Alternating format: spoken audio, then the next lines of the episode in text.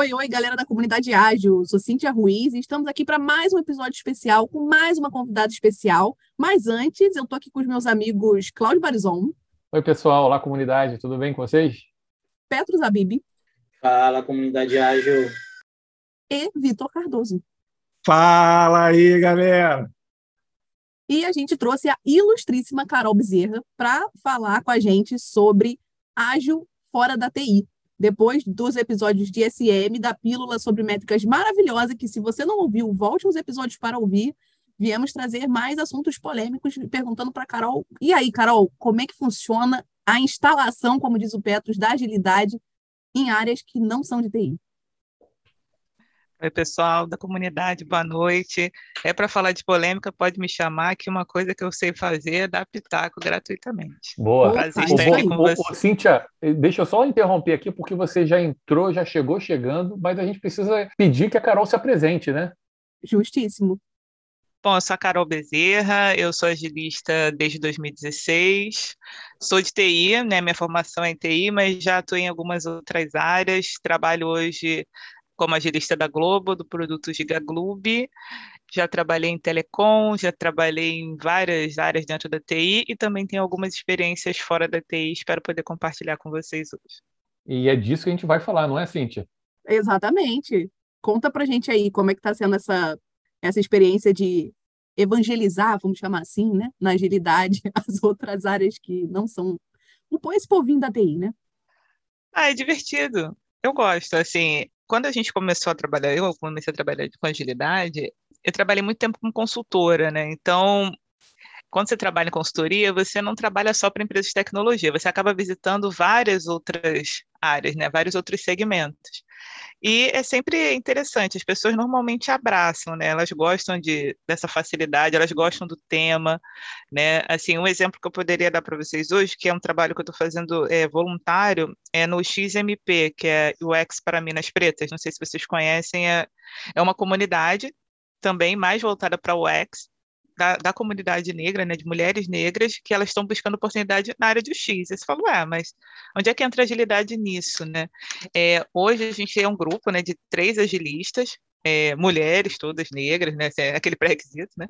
E, e a gente atua criando, implantando, né, o Kanban para organização de eventos, captação de recursos, é, capacitação do pessoal. Então, assim, a gente acaba expandindo né, essa visão do, ah, o Kanban é só para TI? Não, mas a gente pode utilizar da melhor forma para ajudar a organizar a visão. Então, elas não são, é, são de UX, né, mas elas não são da área de projetos, elas não entendem absolutamente nada de agilidade. A gente não chegou nem com viés de vamos ensinar fundamentos ágeis. Não, a gente entrou com uma de vamos mapear seu processo e ver como é que a gente faz para para facilitar a sua vida? O que, que a gente pode fazer para facilitar a tua vida aqui? Então, a gente fez um trabalho de conversar com cada uma delas, elas de diversas origens diferentes e níveis de conhecimentos distintos. E a gente foi fazendo primeiro aquela parte, ah, mapeei o processo, beleza, como é que eu transformo isso num Kanban? A gente colocou. Aí a gente foi fazendo exemplos, olha, você consegue trabalhar dessa forma. E assim, deu super certo. No final a gente acabou nem, usando Trello, nem Azure, nem Gira, a gente está usando Pipefy, que foi o que elas usam lá, e, e deu certo. Outro exemplo que eu vou dar para vocês é o exemplo pessoal, né? Poucos sabem, né? Mas durante cinco anos da minha vida eu não tinha finais de semana. Aí você fala, é, TI, né? Normal. Eu era sócia da minha irmã numa empresa de eventos. Então, eu trabalhava com noivas, debutantes, com fotografia, criação de convite.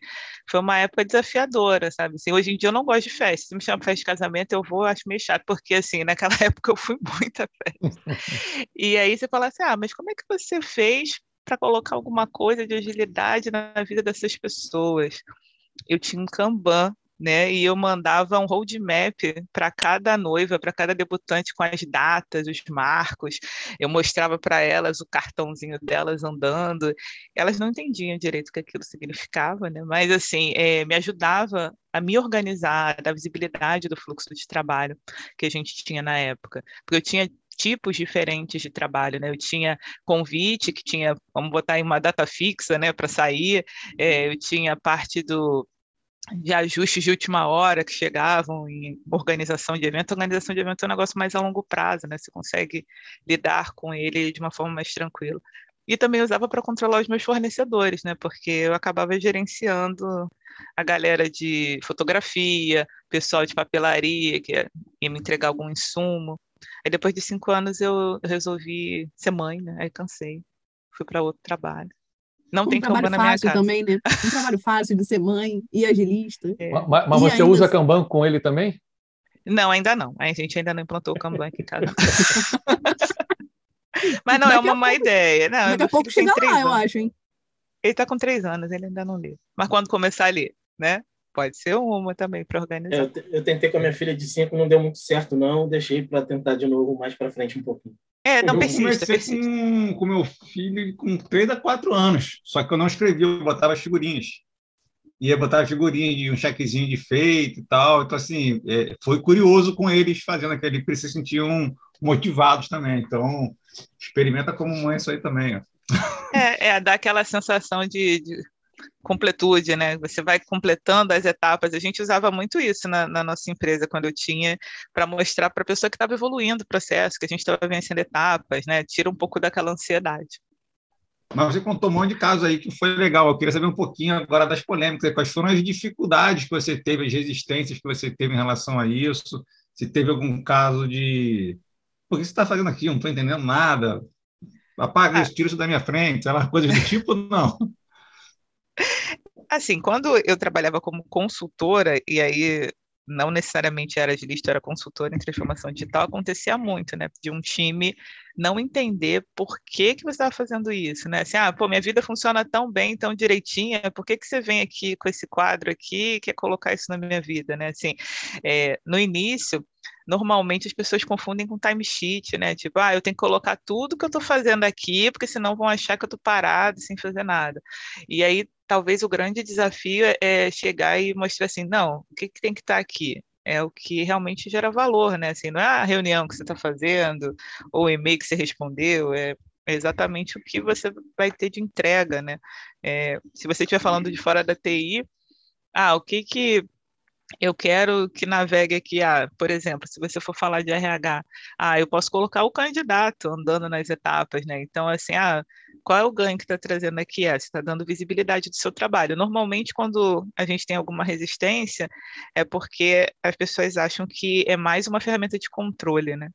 Então, não necessariamente é isso. Na verdade, não deve ser, né? Tem que ser, na verdade, uma ferramenta para dar visibilidade do valor que está sendo entregue. Porque muitas vezes você faz muito e isso não aparece em lugar nenhum. Muito bom, porque você não está trabalhando no que gera valor, né? Você está trabalhando só em overhead de coisas que não fazem sentido, ou que é isso, né? No final das contas, que não entregam valor nenhum para o negócio, seja ele qual negócio for, né? Se for educação dos filhos ou eventos, né? É verdade. E os lugares que você implementou o Kanban, por exemplo, você sabe se eles continuam utilizando ainda, se abandonaram, se evoluíram alguma coisa? Tu tem ainda acompanhamento sobre isso? É, no XMP a gente fez um monte de Kanbans diferentes, assim, para cada área, tipo, social media tinha um, captação tinha outro, eventos. Eventos eu acabei roubando, né? Porque eu já conheci um pouco de eventos, ajudei lá para mapear o processo mais fácil. A gente botou para rodar, e algumas áreas perceberam que talvez não precisassem, por exemplo, social media não precisaria, mas outras querem evoluir. Então, assim, o que a gente acabou decidindo lá é entender qual área que precisa mais e aprofundar ali para que as outras entendam que precisa, que talvez precise também. Né? Mas com relação às outras áreas que eu implantei, eu acho que a RH mantém, se mantiveram fazendo isso, acho que funcionou legal. Para eventos, eu não vou dizer que a minha empresa ela acabou, né? Mas até o final eu usei. assim, um bom tempo. Cinco anos. Mas eu acredito que é, eles só vão dar continuidade se eles enxergarem realmente valor no trabalho que está acontecendo. Se for algo simplesmente para colocar ali e eles não se comprometerem com a atualização e verem a, realmente o, o, fluxo acontecendo, vão deixar de usar. Ô, Carol, você está falando sobre o Kanban, né, que você aplicou o Kanban em várias oportunidades, em várias frentes diferentes, inclusive e tal. Vou fazer uma pergunta que o Petros vai gostar, porque ele pergunta muito sobre o Scrum e o Kanban E eu queria ouvir de você isso, assim, por que o Kanban, os projetos que você esteve, de fato precisavam do Kanban? Como é que você chegou à conclusão de que era o Kanban? Só para que as pessoas que estão nos escutando entendam os motivos de escolher A ou B. É, assim, o Kanban, é, eu vou dizer que eu sou fã do Kanban, né? Mais do que do Scrum, né? Não posso falar isso, tá gravando. Mas, enfim, é, a questão pode da... Pode sim, Carol, pode falar pode. sim. Esse podcast é para isso, é para lançar polêmicas, e eu não posso dizer que eu concordo, mas eu já disse também. É, porque o Kanban ele é mais simples de você implementar, né? Então, assim, é, o Scrum ele tem uma série de regras, tem os ritos que são não são prescritivos como são no Kanban. Então, assim, para você implementar o Scrum da forma correta, você tem um esforço maior de formação de um time que não era TI, de um time que não conhece aquilo. O Kanban você consegue fazer de forma mais simples porque você parte do processo que você já tem hoje. Vamos colocar isso num quadro? Vamos experimentar? Como é que funciona? Eu acho que é mais rápido de você colocar para rodar. É, é, mais nesse sentido. Nada contra o Scrum, eu também trabalho com isso. Mas se você chega numa área que zero TI, você chegar com o Scrum e as cadências e todas as regras, você pode acabar assustando mais do que trazendo a contribuição. Só para acertar aqui um ponto que a Carol falou, e só para não gerar confusão para quem está nos escutando, é que, na verdade, uma hora você falou sobre o Kanban ser mais prescritivo, mas é o contrário, né? É, não, só, é, por, só, porque você trocou ali. Então, é só para as pessoas que estão nos ouvindo acertarem isso. Então, o Scrum é mais prescritivo. É, o Kanban não é O Kanban não é. Por isso, inclusive, que ela está falando isso. Certo, Exato, Carol? exato. Correto. Obrigada, é isso mesmo. Legal, Carol. Então, já que a gente entrou nos itens aí de, de polêmica e você, como consultora, rodou por várias frentes diferentes e áreas diferentes, aonde que você achou mais fácil ou menos difícil entrar com, com agilidade na mudança de mindset, na visão, na participação, na área de TI ou nas áreas fora de TI? Boa pergunta. Olha, assim, a área de TI, ela abraça com mais facilidade, né? Porque ela tem o conhecimento prévio, né? Então você é, já pode chegar até com uma, um discurso um pouco mais técnico, né? Você tem uma, um time que está em tecnologia, você tem um grupo de desenvolvedores, tem lá um analista de negócio que vai se transformar em PO, você vai conduzindo a evolução deles para um outro modelo. Né? Então, assim, eles já sabem o que vai acontecer, mais ou menos, né? ele já tem uma, um acesso. Agora, quando a pessoa é de fora da TI, você talvez tenha um trabalho maior de convencimento. Eu acho que não é que eles não sejam pró a mudança, né? mas você tem um esforço maior de explicar a mudança. Acho que é nesse sentido. Legal. Ô, Carol, deixa eu falar sobre uma outra coisa aqui, e talvez eu me alongue um pouco, gente, vocês me desculpem por isso, mas deixa eu só fazer uma introdução. a Cintia gosta da Cintia. Mas é o seguinte, é porque existe um, uma discussão ainda sobre Kanban, Scrum, e de novo falando sobre esse assunto, mas na verdade eu queria falar sobre o Kanban não ser considerado um método ágil. Tem uma discussão com relação a isso, né? O, o Scrum, sim, traz a agilidade ali para uma série de, de, questões que depois a gente pode entrar em detalhes e tal, é, mas não uhum. agora. E, e, o Kanban, que é lean, né, que é uma, é uma coisa mais, até talvez mais voltada para a eficiência, talvez o Scrum um pouco mais para a eficácia, se é que a gente pode dividir assim, né, mas é, é só para tornar um pouco mais didático, e o Kanban, então, um pouco mais para a eficiência, para a produtividade e tal. E aí, em algum momento também, logo no início, você falou que você não falava ou não falou com algumas pessoas que você ia usar isso, ou não falou os conceitos e tal. Então, nesse momento, eu entendo que você não precisou explicar esses conceitos que estão mais voltados para agilidade, né? Do que, que você uhum. ganha com relação ao ambiente, do que. Porque quando você fala sobre agilidade, aí de fato você quer mexer muito no seu ambiente, na cultura que está ali. Quando você fala ou quando você usa o Kanban, é claro que você quer trazer vários dos benefícios que o Kanban traz para aquele ambiente, mas você está muito mais focado aparentemente em produtividade, em fazer aquilo funcionar da melhor maneira possível. Como é que você tratou esse assunto com essas pessoas? Você precisou informar isso para elas ou não? Ou foi, ah, vamos tocando aqui e, e aí as coisas vão se encaixando ou não? Como é que foi esse processo, Carol? É, você está correto. Assim, quando eu falei em campanha, é porque a gente pensa sempre em eficiência de fluxo, né? Assim, ah, vou trazer aqui é, a produtividade. Como implementar agilidade, é, pelo menos na minha opinião, é, impacta muito uma mudança de cultura Então, assim, eu penso que a gente tem que fazer aos poucos. Primeiro, eu sempre tentei trazer a, a mudança no, no, fluxo do processo, as pessoas entenderem como é que vai funcionar o, o quadro, qual, qual, o ganho, começarem a ver vantagem para depois entrar em outros conceitos. Então, se você chega num lugar que não é de TI, falar, vamos implementar a metodologia ágil, e aí começa a falar de Lean, depois fala de Kanban, você já assustou metade da plateia, o pessoal já não está aderente. Agora, se você fala assim, vamos entender como você trabalha, para melhorar a sua vida, é, quais são as suas principais dores, e a partir dali você vai trazendo a mudança, eu acho que funciona melhor. Pelo menos na minha experiência tem funcionado melhor assim, da gente fazer pequenas mudanças e depois ir trazendo alguns conceitos. Então, ah, sabe isso aqui que você está fazendo?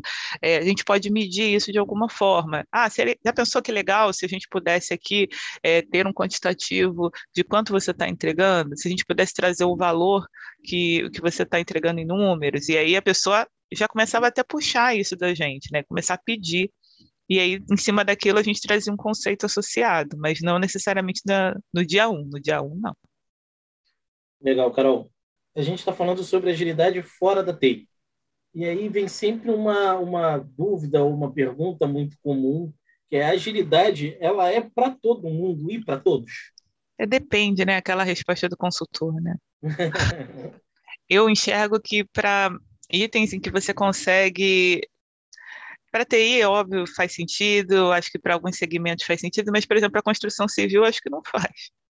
Né? Assim, você não consegue antecipar determinadas etapas, construção de prédio, de casa e tal. Talvez sirva para você fazer controle financeiro, mas acho que não serve para todos os segmentos de forma irrestrita, não. Eu acho que você tem que avaliar bem é, o que, que você está querendo colocar ali, agilidade aonde, né? Assim, ah, falei, ah, engenharia civil para obra, para lá para o pátio da obra, para mim não faz sentido. Mas, de repente, para controlar o estoque, para a logística, faz? Talvez sim.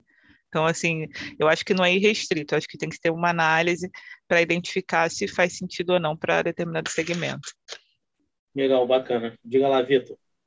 É, pegando até um gancho aí, né, numa experiência que tem aqui na, na Globo, por exemplo, que eu não sei se é de conhecimento da Carol ou não, é, o figurino hoje aqui controla toda a parte de figurino com Kanban tanto o processo de produção quanto o processo de controle de, de, de, itens para fazer o figurino. Então, são vários cambanzinhos ali, inclusive nos potinhos também, as marcações de quando tem que comprar mais peça, quando está acabando as peças ali. Então, é bem interessante o que eles implementaram lá. Mas a minha pergunta ali para a Carol, falando sobre agilidade fora de tecnologia, como você vê isso dentro do trabalho voluntário? Porque o trabalho voluntário para mim é sempre muito polêmico isso, porque nem sempre as pessoas que são voluntários, aquilo de fato faz a diferença. Normalmente as pessoas estão fazendo um trabalho voluntário num prisma de fazer um favor e não de verdade ser a causa dela. E quando você não tem a causa envolvida no trabalho voluntário, é muito difícil tudo ser atualizado, tudo ser acompanhado, tudo ter uma, uma execução contínua em cima disso em cima do teu trabalho voluntário, como é que você vê isso? O pessoal que está lá está mais engajado, consegue atualizar? Então, isso é até um ponto que a gente estava discutindo na semana passada, né? Que assim, o trabalho voluntário ele não pode ser confundido com o seu trabalho, né? Então, assim, o trabalho voluntário ele é algo que você tem que fazer porque está relacionado a um propósito. Não é para você ganhar dinheiro e também não pode virar uma obrigação a ponto de consumir um tempo acima do que você pode dispor para isso, né? Existe aí é, é um, um, limiar aí muito, eu acho muito difícil até de da gente conseguir definir de até que ponto a gente tem que se dedicar, né? Ah, eu vou colocar aqui 100% do meu esforço e até que ponto é algo que você faz só nas horas livres, sabe? Eu, assim, eu encaro meu trabalho voluntário da seguinte forma: eu, eu sou voluntária de coisas que fazem sentido para mim, de causas que eu acredito. E eu posso, eu contribuo com o tempo que eu tenho e o tempo que eu tenho para contribuir naquele ciclo de tempo, eu estou ali 100%. Mas ali, depois que eu saio, eu vou ter que fazer outras coisas, então eu não consigo acompanhar, de repente, como um trabalho que eu tenho hoje formal, né, de 10 às 7. Não é a mesma coisa. Não sei se eu consegui te responder, porque eu acho que esse assunto é, é, é polêmico mesmo, sabe? Porque às vezes as pessoas esperam do voluntariado um desempenho de trabalho formal, né? E não é bem por aí, porque às vezes você acaba até não é desmotivando, né, mas causando uma sensação de, de falta de completude na, na outra pessoa, que ela está ali, está tentando doar o melhor que ela pode, mas às vezes o melhor que ela pode não é o 100%, né, o que talvez se esperasse. Eu acho isso meio complicado. Eu mesmo, como é, assim, eu tenho várias outras atividades que não só o trabalho, né? Então, assim, o meu trabalho, ter voluntariado, né? Sou mãe, isso ocupa boa parte do, das minhas horas, né? Tem as coisas que eu quero estudar, tem cuidar da minha cabeça, da, de mim, enfim. E muitas vezes, eu, às vezes, você pensa, ah, pô, será que eu estou dedicando o suficiente ao voluntariado? Né? Mas eu acho que eu, o saudável é você estabelecer limites, né? Assim, ah, hoje eu tenho um dia da semana à noite que eu separo uma hora, uma hora e meia para isso. Então, nessa uma hora, uma hora e meia, eu vou abrir os cambãs, vou rever os fluxos, vejo o que eu posso fazer, endereço algumas coisas, só daqui a uma semana, uma hora e meia que eu vou olhar de novo. Então, é, é assim que eu me organizo.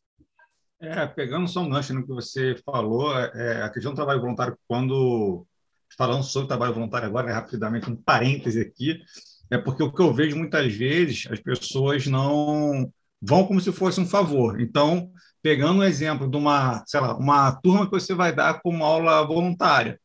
Ah, hoje eu não estou afim, não, hoje eu estou cansado. Ah, não vou, não apareço na aula. Então, assim, tem que ter um compromisso, né? Eu Sim. entendo que você tem esse compromisso muitas vezes as pessoas não têm esse compromisso.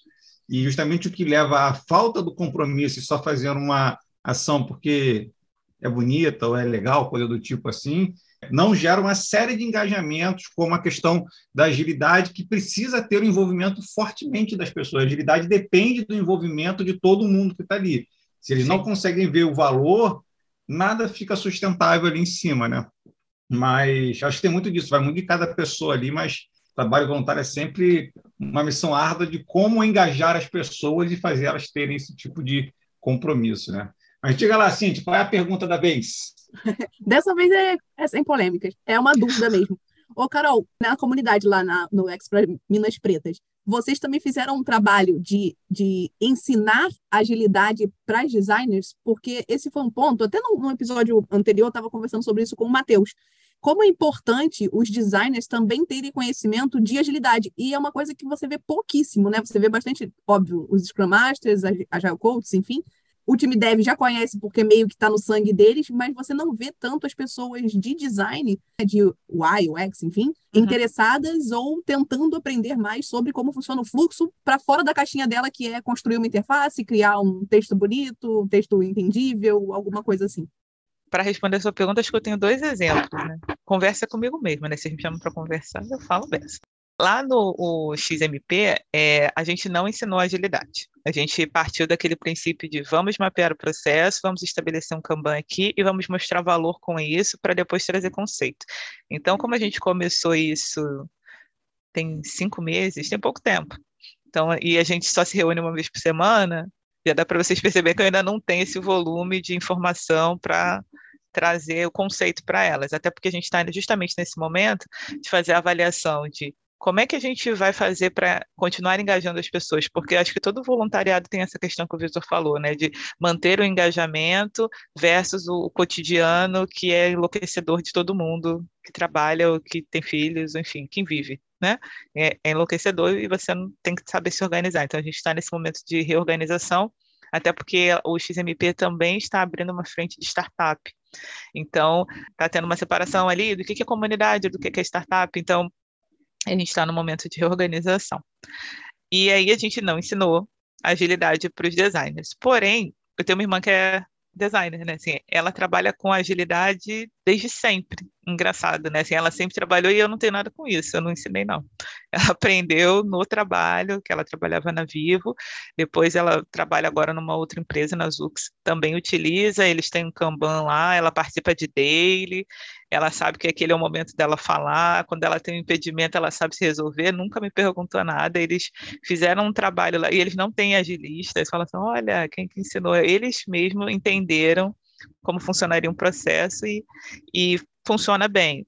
Nas squads em que eu atuo, a gente tem o time de UX e eu tô lá como coach, tem que ensinar, né? Assim, se eles não souberem, mas assim, quando eu cheguei, também já estavam super adaptados e o que eu faço nas squads em que eu atuo é de tempos em tempos a gente fazer uma revisão em cima do método, né? Então, assim, recentemente a gente fez isso. Vamos continuar com o Kanban, vamos mudar para outro método, faz sentido para todo mundo, porque pegando um gancho aí no time de UX, eles não necessariamente utilizam as mesmas etapas que o time de dev, né? Muitas vezes eles pulam algumas etapas, ou eles trabalham de uma forma talvez mais holística. Então, a gente tem que tratar de uma forma um pouco diferente. Legal, Carol. O Carol, falando sobre a XMP que você estava falando, assim, não dá para você vir aqui não, não falar sobre isso, que é né, sobre os desafios. É, você pode contar quais são os desafios que vocês encontram, quais são as dificuldades, que eu acho que a gente tem que dar espaço para isso. É, o XMP, ela, ela, foi uma comunidade que ela começou, eu acho que foi no Telegram, eu não estava no início, que as designers lá, o pessoal que queria migrar, fazer transição de carreira, né, porque hoje, antigamente era designer gráfico, né? Depois virou o UI, agora todo mundo quer migrar para UX. Eu acho que talvez seja. Eu sou meio ignorante nessa migração, mas eu entendo que é, é um caminho. E é, existe pouca uh, oportunidade, né? Assim, para a diversidade, né? Assim, eu acho que são poucas as empresas que estão pensando hoje nisso de uma forma um pouco mais séria. Eu até fico feliz que as pessoas estão começando a olhar isso, né? Ter um outro olhar com relação a isso. E esse grupo ele se formou para que as pessoas pudessem se ajudar entre si, tipo, ah, tem uma vaga, vou divulgar. É, muitas das meninas que estão lá no grupo, elas não têm condições hoje de bancar um curso de especialização ou de fazer uma formação adicional para que consigam uma oportunidade dentro do mercado. Então, o grupo serve justamente para isso. Tem a líder do grupo, que é a Karen, que ela, inclusive, é Forbes Under 30, assim, ela é sensacional, assim, é a pessoa que eu ouço ela falar e fico ouvindo horas.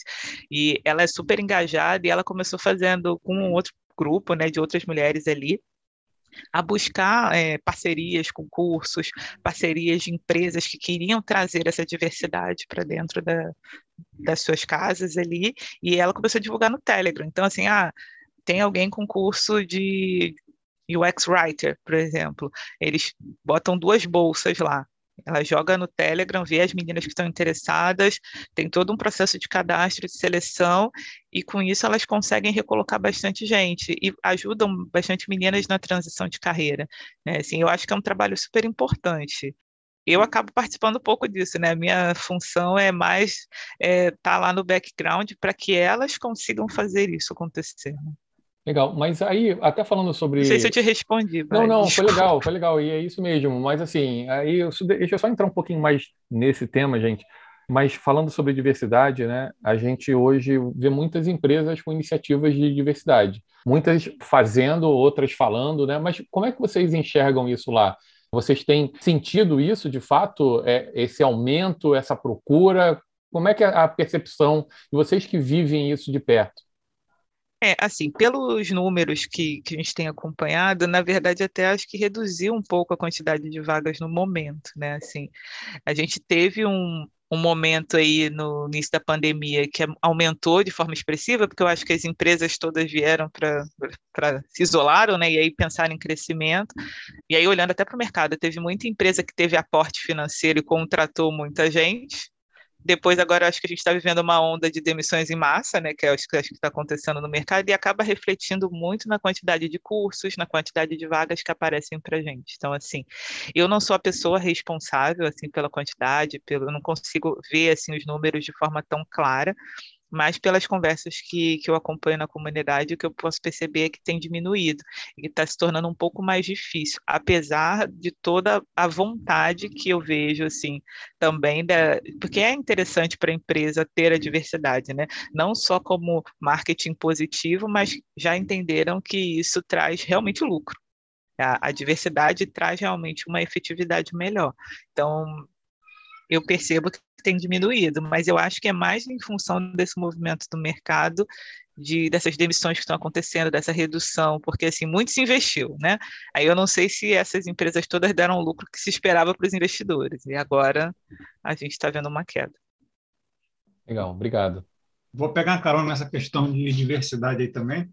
Eu não sou especialista nisso, não. não, eu sei, mas é só um, na verdade, é um apelo até, né? porque eu vejo muitas iniciativas, de fato, para a transição e para trazer pessoas é, para o mundo de tecnologia. Né? Eu sinto falta, e aí, assim, constatada, né?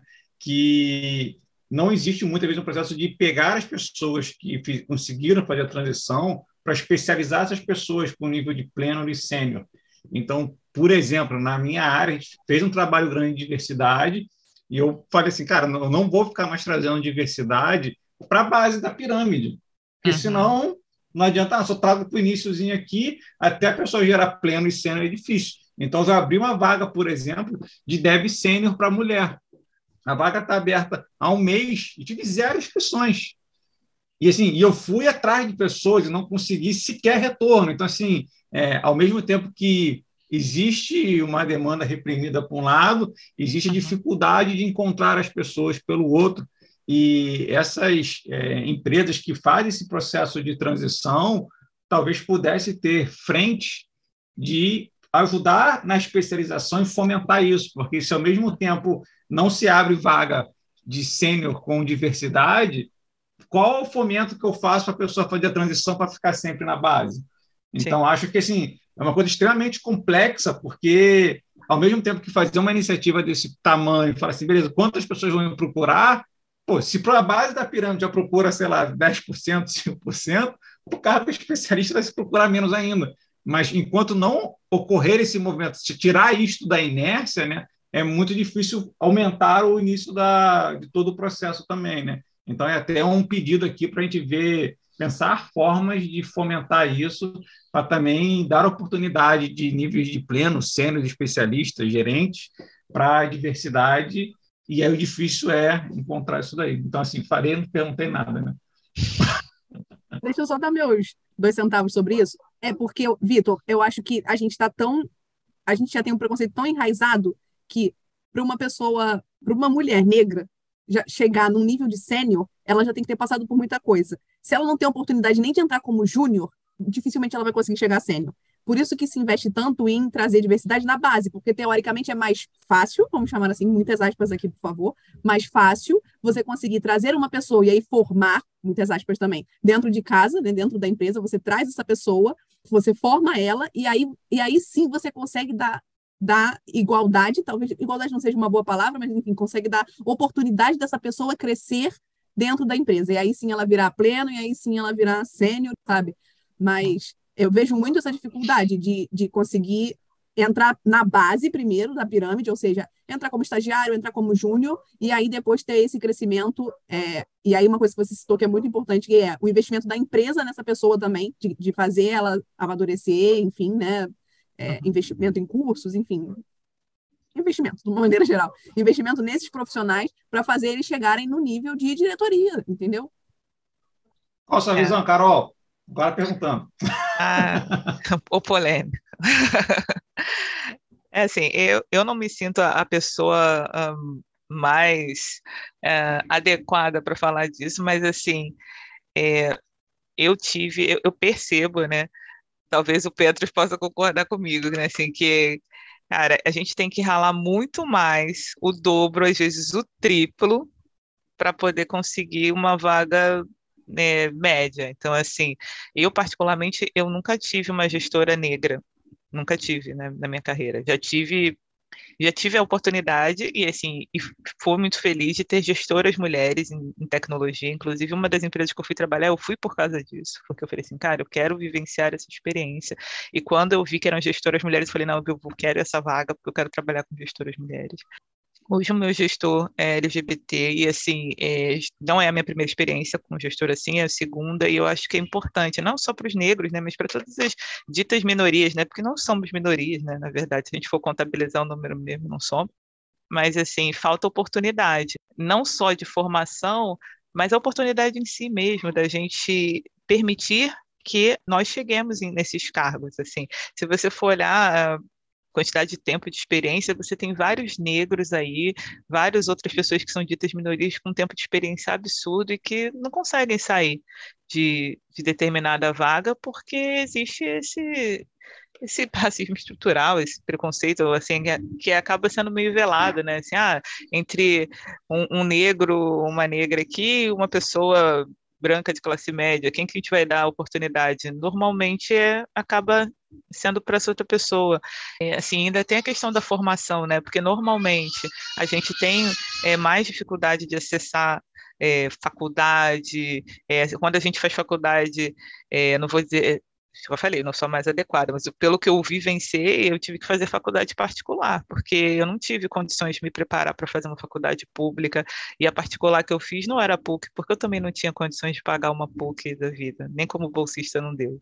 Então eu tive que, e eu trabalhava, eu fazia faculdade à noite. Então se você for olhar, assim, eu tinha que trabalhar para pagar minha faculdade, para poder conseguir uma oportunidade que, sabe, assim, então foi para eu conseguir uma oportunidade como gerente de projetos, eu tive que ser PMP antes.